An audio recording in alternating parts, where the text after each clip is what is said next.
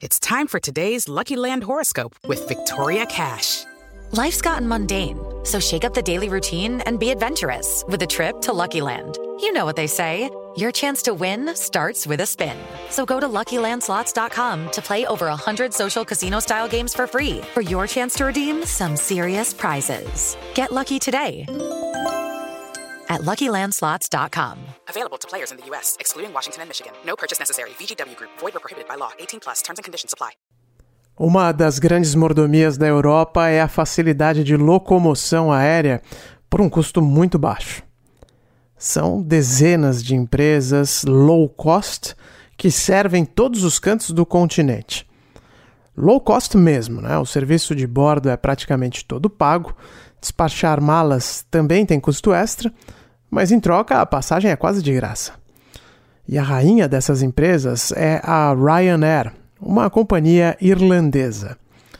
Essa semana, a Ryanair disparou um e-mail para os seus clientes com uma promoção absurda. O título da mensagem era o seguinte: Ryanair has gone bananas, o que traduzindo seria algo como o patrão enlouqueceu. Passagens por 5 libras, saindo aqui de Londres para destinos como Barcelona, Atenas ou Vilnius. 5 libras dá o equivalente a pouco menos de 40 reais. Mas para colocar isso na perspectiva local, 5 libras é um pouco menos do que custa um pint de cerveja no centro de Londres. Para ir e voltar da minha casa até a Trafalgar Square, por exemplo, de metrô, dá mais ou menos 20 minutos em cada trecho. Eu pago 6 libras e 60 centavos no horário de pico. Acho que isso já deixa claro o quanto realmente é barato viajar de avião por aqui. Claro que essa foi uma promoção relâmpago, que não acontece toda hora e que também foi estimulada dentro do contexto da pandemia. As pessoas estão viajando mais em comparação ao que estava acontecendo no início do ano e também existe a necessidade de manter os aviões cheios, porque a crise na aviação civil é muito grave. Então a Ryanair despencou os preços. Mas as passagens compradas com antecedência também costumam ser bem baratas mesmo. 30 libras é um preço normal para viajar de Londres a Barcelona numa low cost como a Ryanair. E isso ajuda a entender a cultura que existe na Inglaterra e também em outras partes da Europa de viajar sempre que possível, até mesmo no contexto da pandemia, principalmente durante o verão. Este ano, é claro, o Covid-19 fez com que o número de pessoas que deixaram o país tenha sido bem inferior ao que acontece normalmente. Mas ainda assim, uma horda de britânicos se arriscou no continente. So far, so good. Alguns casos específicos dos chamados Covidiots, ou idiotas que não sabem lidar com o Covid-19, têm ganhado repercussão na imprensa sim gente em avião que não usa máscara ou que não respeita o distanciamento social, por exemplo. Só que, de maneira geral, o Reino Unido parece bem posicionado para a retomada da vida para valer. As férias de verão acabaram, a volta às aulas ocorreu nesta semana e os escritórios estão reabrindo. Seis meses depois do impensável, quando a pandemia trouxe um choque de realidade para essas bandas. E a pergunta que todos têm se feito por aqui é a seguinte: já é possível seguir em frente ou o coronavírus ainda é um risco muito alto?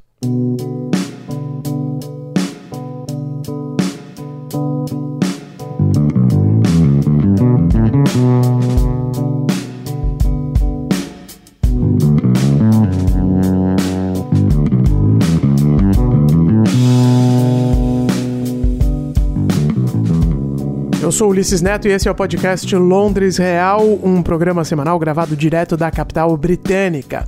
O assunto deste episódio é Vida após Covid.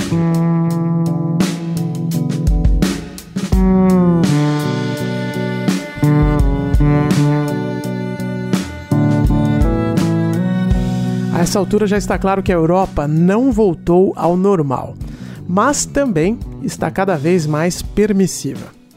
Toda vez que eu abro a minha caixa de e-mail, tem alguma empresa me avisando que voltou a operar. Posso fazer isso até agora mesmo, a título de ilustração.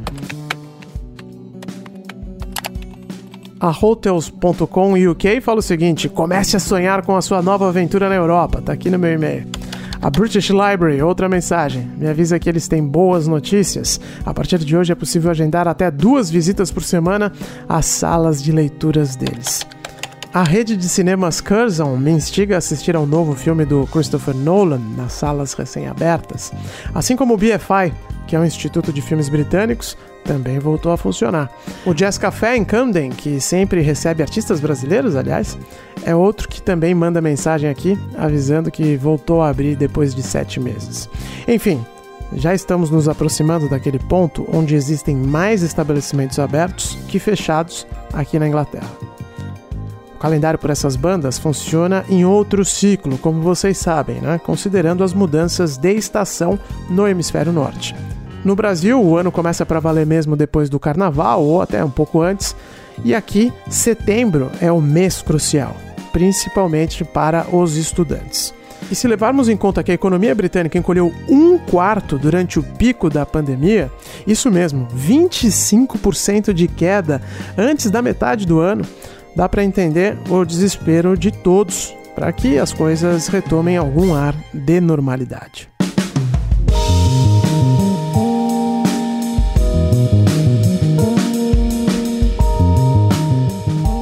Com a volta às aulas, parte importante dos trabalhadores do país também retorna às suas atividades.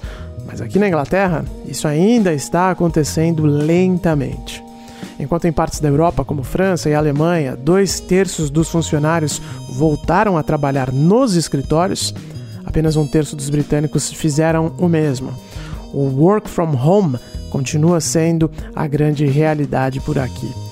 E uma métrica interessante para isso é o metrô.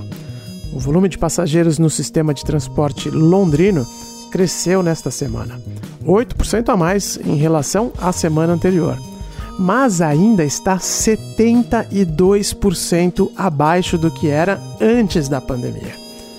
E realmente é uma sensação muito estranha entrar no metrô no horário de pico e não ver aglomeração. Algumas estações, como Old Street, onde eu trabalho, ou talvez eu deva dizer trabalhava, né? Porque faz seis meses que eu não vou lá, tem literalmente congestionamentos humanos no final de tarde. E não porque foram subdimensionadas, como algumas estações da linha 4 no metrô aí de São Paulo, né? Claramente isso aconteceu, principalmente ali na Paulista. Mas porque Old Street, por exemplo, foi aberta em 1901.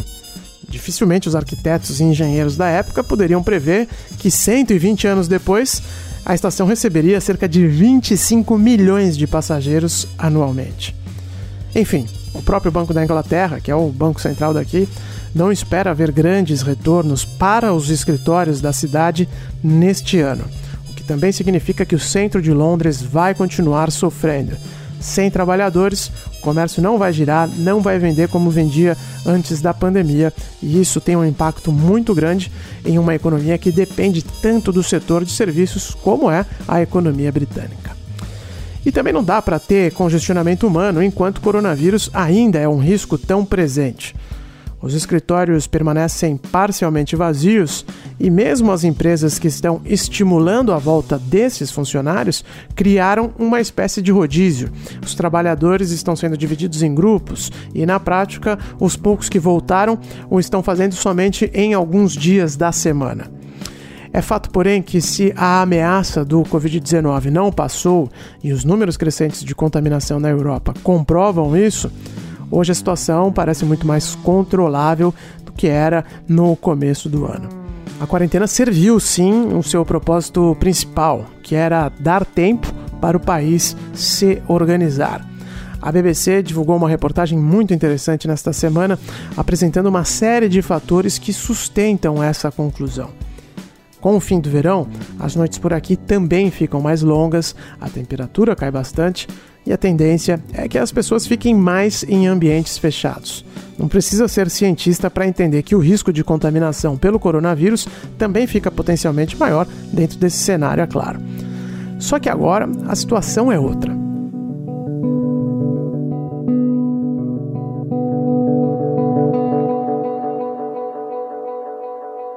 O Reino Unido chegou a ser um dos países mais atingidos do mundo pela pandemia.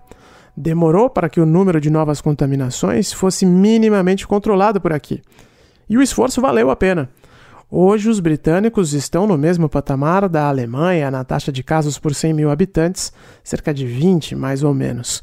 A Espanha, que é de longe o país mais afetado da Europa agora, já passou da marca de 100 casos por cada 100 mil habitantes. Por dia, o Reino Unido tem registrado cerca de 1.300 novos casos de Covid-19 na média. É muito se for comparado ao mês de julho, quando eram cerca de 500 novos casos diariamente e o país relaxou bastante a quarentena. Mas aí existe esse contexto. Estava todo mundo dentro de casa e a economia também não pode ficar parada eternamente. As pessoas voltaram a sair, os mais jovens estão circulando muito e aproveitando as viagens, indo para a Europa, as promoções, os preços reduzidos e, é claro, isso também tem um impacto nos novos casos. Felizmente, os mais novos têm menos riscos de complicações com o Covid-19, e isso também tem um impacto nas estatísticas. No pico da pandemia, eram mais de 6 mil novas contaminações confirmadas todos os dias aqui na Grã-Bretanha. E aqui também é preciso lembrar que três, quatro meses atrás, o Reino Unido não tinha a mesma capacidade de testagem que tem hoje, o que, outra vez, afeta as estatísticas. A estimativa é de que em março eram cerca de 100 mil novos casos de Covid-19 na Grã-Bretanha, diariamente. A imensa maioria não era detectada. Agora, o país está entre os que mais testam no mundo, superando inclusive a Alemanha e França na conta per capita. O número de internações por Covid-19 também despencou entre os britânicos. Em abril eram mais de 3 mil por dia, agora não chega a uma centena. Assim como o número de mortes por coronavírus. Atualmente, os britânicos não registram mais que uma dezena por dia. Até mesmo os protocolos médicos foram revistos, o que também tem ajudado muito a salvar mais pacientes. A introdução da dexametasona como tratamento para os casos mais graves tem trazido resultados importantes. Hoje, a cada 100 pessoas internadas por 28 dias utilizando ventilador, ou seja, casos realmente bem sérios, 60 conseguem se recuperar. 12 têm a vida salva justamente por conta da utilização do esteroide e os outros 28 acabam morrendo, infelizmente. O mais importante é que este tratamento com a dexametasona é bastante barato 5 libras por dia, ou o equivalente a uma passagem em promoção da Ryanair de Londres até Bucareste. Todas essas informações confirmam que o processo de recuperação da pandemia é lento, doloroso, mas está acontecendo. A quarentena foi fundamental para organizar a cozinha e permitir que o Reino Unido começasse a enxergar a luz no fim do túnel. O risco ainda existe e não se sabe ao certo até quando ele estará por aí. A vacina da Universidade de Oxford segue progredindo de forma animadora. O governo britânico já encomendou 100 milhões de doses desta vacina específica, além de outras tantas que estão sendo desenvolvidas. No total, o Reino Unido tem uma encomenda de 250 milhões de doses em potencial. Mas ninguém por aqui espera a vacinação em massa antes do meio do ano que vem. E a verdade é que álcool em gel, máscara e distanciamento social vieram para ficar por um bom tempo. Portanto, não seja um Covidiot. Está difícil para todo mundo, mesmo nos países tidos como desenvolvidos.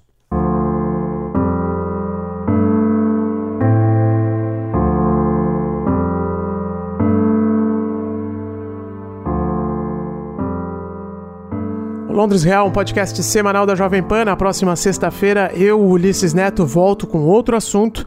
Se você quiser saber algo específico da vida aqui na ilha da Dona Elizabeth Regina II, é só me mandar uma mensagem. No Twitter você me encontra no arroba Ulisses Neto e no Instagram no arroba Londres Real. Um abraço, até semana que vem.